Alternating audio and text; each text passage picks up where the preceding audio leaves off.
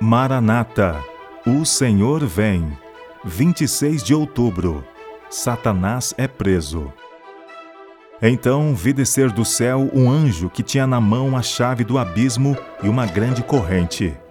Ele segurou o dragão, a antiga serpente, que é o diabo, Satanás, e o prendeu por mil anos. Apocalipse capítulo 20, versos 1 e 2.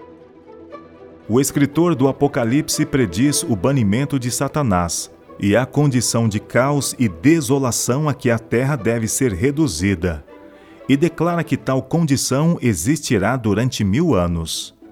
Depois de apresentar as cenas da segunda vinda do Senhor e da destruição dos ímpios, continua a profecia.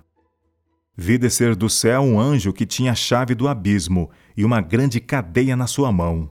Ele prendeu o dragão, a antiga serpente, que é o diabo e Satanás, e amarrou-o por mil anos, e lançou-o no abismo, e ali o encerrou, e pôs selo sobre ele, para que não mais enganasse as nações, até que os mil anos se acabem, e depois importa que seja solto por um pouco de tempo. Apocalipse capítulo 20, versos 1 a 3. Que a expressão abismo representa a terra em estado de confusão e trevas é evidente de outras passagens.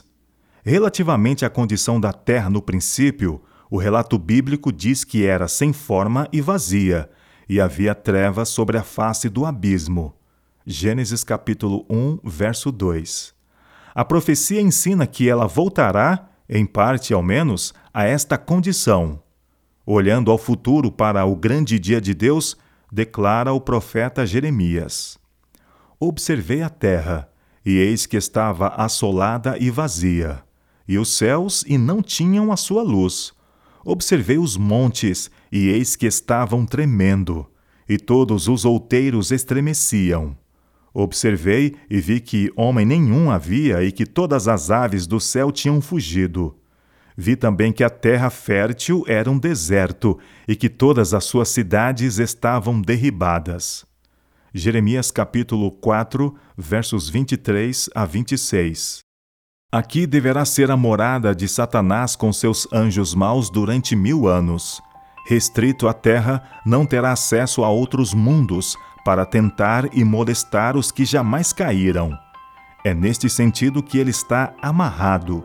Ninguém ficou de resto sobre quem ele possa exercer seu poder está inteiramente separado da obra de engano e ruína que durante tantos séculos foi o seu único deleite.